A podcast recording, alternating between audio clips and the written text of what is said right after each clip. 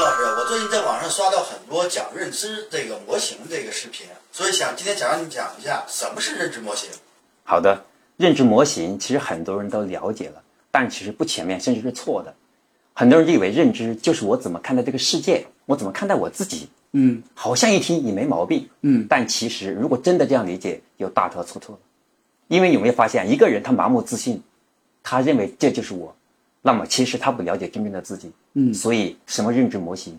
认知模型它其实是你要跳出你原来的经验，原来你的思考结构，嗯你要重重新去探索未知的世界。发现没有？为什么我们说我们永远赚不到认知之外的钱？是因为你永远在你原来的思维体系当中是停留，你跳不出来。对所以人家认为能赚钱的地方，你认为不赚钱，所以你就行动的可能性都没有。对你怎么可能会做到呢？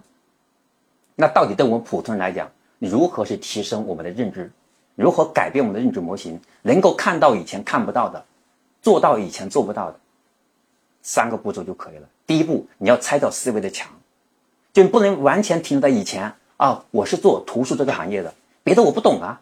嗯不能说以前的问题我没碰到过，你就这样去想问题，你要拆掉它。第二，是少问不可能，那，不可能这么简单，别人都干不成，我我就能干成。你要给自己尝试新东西的勇气啊。嗯第三个要不断复盘，很多人一辈子都在反复重复以前的方式方法，他十年他的能力没有提升，因为他一直在重复原来的方法。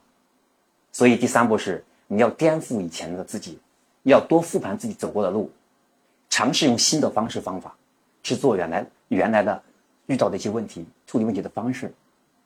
所以如果你坚持这三个步骤，长时间练习，你就愿意尝试新东西，你就能从原来的认知当中走出来，你就能够看到完全一个新的世界。